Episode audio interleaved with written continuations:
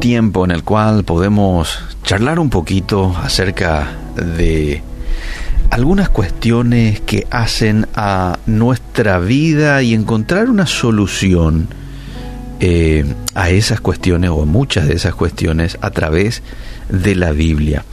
Estaba pensando de que a veces miramos la vida de manera tan limitada y somos tan rápidos en desanimarnos, quizás por algo que no tenemos y que quisiéramos tener, pero la verdad es de que si usted es un hijo, si usted es una hija de Dios, lavado por la sangre de Jesús, usted tiene todo.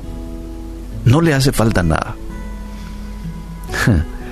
Hay una canción muy linda de un artista nacional que dice, con Cristo tengo todo, tal cual, tal cual, no me hace falta nada. Ahora, no solamente somos tan rápidos para desanimarnos, entristecernos, sino también a veces somos muy rápidos para preocuparnos. El diccionario de la lengua española define la preocupación como intranquilidad, inquietud, temor que produce alguna cosa. Yo creo que de manera natural nosotros tendemos a estas cosas, ¿verdad? Al desánimo, a la preocupación. Por eso Jesús en cierta ocasión cuando estaba con sus discípulos en el monte, les dijo, Mateo 6:25, Por tanto os digo, no os afanéis por vuestra vida, que habéis de comer, que habéis de beber, no os afanen por vuestro cuerpo, que habéis de vestir. ¿No es la vida más que el alimento y el cuerpo más que el vestido? En aquel tiempo la gente se preocupaba por estas cosas por la comida, por la bebida, por la ropa. Esos eran motivos de preocupación. Quizás hoy eh, la gente ya no se preocupe específicamente por la ropa o la comida o la bebida. Quizás vos tenés en abundancia ropa y también comida, pero tu preocupación gira en torno a tu relación con tu marido. Algo que vos no puedas solucionar que tiene que ver con tus hijos o en el trabajo alguna relación interpersonal, no sé, pero podés nomás eh, cambiar este mensaje y tomar el mensaje de Jesús de la siguiente manera, no os afanéis por esa relación con tu hijo, no os afanéis por esa cuenta que tenés que pagar, y vos lo cambiás con relación al motivo de tu preocupación. Ahora, Atendé lo que Jesús dice unos versículos más abajo. Atendé con cuidado esto. En el verso 32 le dice él a sus discípulos, porque los gentiles buscan estas cosas. Pero vuestro Padre Celestial sabe que tenéis necesidad de todas estas cosas. El término griego, traducido como gentil o gentiles, también puede traducirse como paganos o los que no conocen a Dios. Y se refiere a gente sin Dios, gente sin Cristo. Los gentiles son consumidos buscando satisfacción material porque no conocen la provisión de Dios y no pueden reclamar su promesa de provisión. Entonces, en lugar de buscar a Dios, ansiosamente están intentando satisfacer sus necesidades por su cuenta. Pero para un cristiano, estar preocupado por algo y mucho menos por lo que tenga que ver con posesiones materiales, cosas básicas de la vida, vamos a llamarle por su nombre. Es un grave pecado y no caracteriza su fe cristiana. No todos le llaman a la preocupación pecado. Pero la preocupación es un pecado porque es una evidencia, es una muestra de que no tenés fe en ese Dios todopoderoso que la Biblia dice que Él es.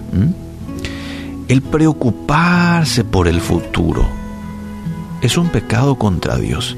Y si nosotros vamos a ir por el versículo 32 de Mateo, al yo preocuparme, estoy actuando como un incrédulo. No lo digo yo, lo dice la Biblia.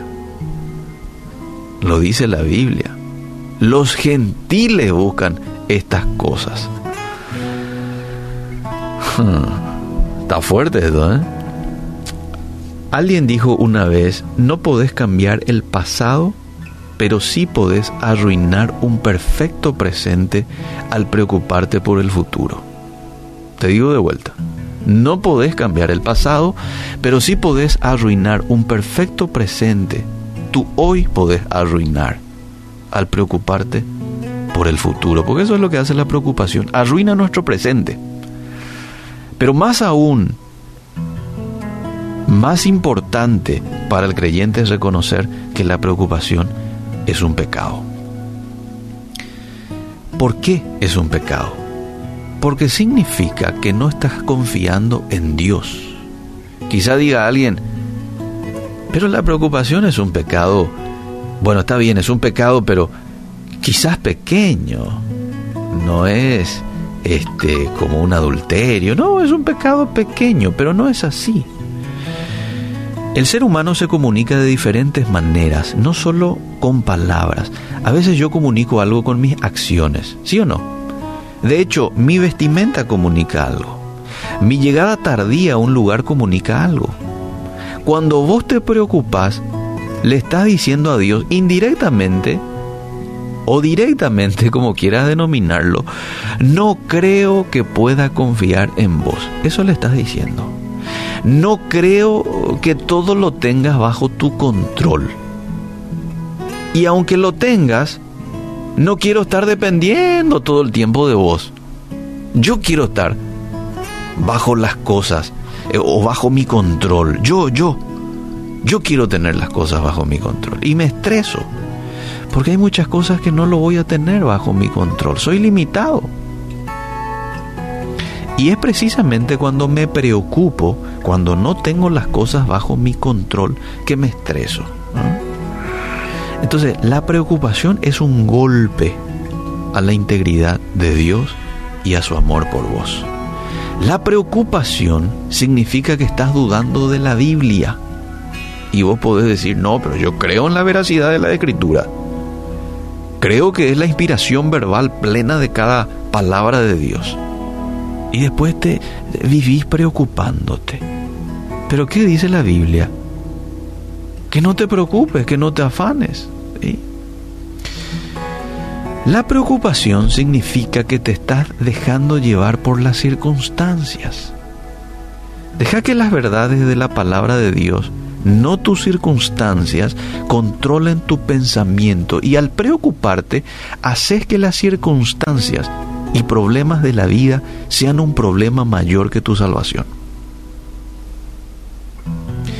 Si crees que Dios puede salvarte del infierno eterno, entonces ¿por qué te cuesta tanto creer que te puede ayudar en cualquier circunstancia que puedas pasar en este mundo como Él lo ha prometido? ¿Mm? Así nomás de sencillo y resumimos con esto. Si te preocupas, no estás confiando en ese Dios Todopoderoso. Y si no estás confiando en Él, quizás es porque no le has conocido lo suficiente.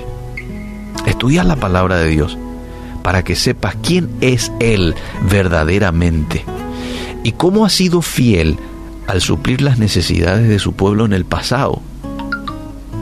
Ese es un ejercicio muy lindo que puedes hacer hoy.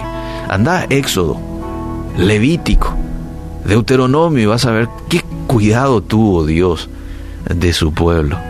Eso te va a ayudar a tener confianza para el futuro.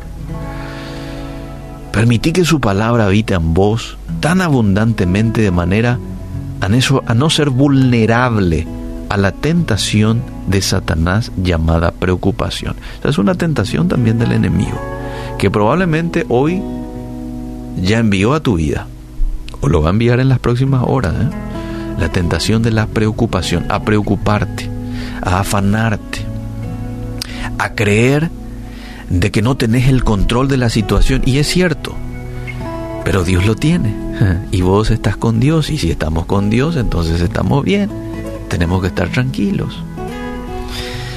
A mí me encanta leer el Antiguo Testamento y ver el cuidado que Dios ha tenido con su pueblo en el desierto, por ejemplo. No les faltó nada y no estuvieron por un mes. Tuvieron 40 años en un desierto seco, caluroso. ¿Qué encontrás en el desierto? Nada. es un desierto. Sin embargo, a este pueblo no le faltó nada por 40 años. Nosotros no estamos en un desierto. Nosotros estamos en un mundo con vegetación, con, todo lo que podamos necesitar para vivir. Tenemos fruta, tenemos verduras, tenemos agua, tenemos sombra para cubrirnos del sol. Tenemos todo, igual a veces nos estresamos. Entonces hoy dejarle toda preocupación a Dios y permití que Él te pueda llenar de su gozo y de su paz.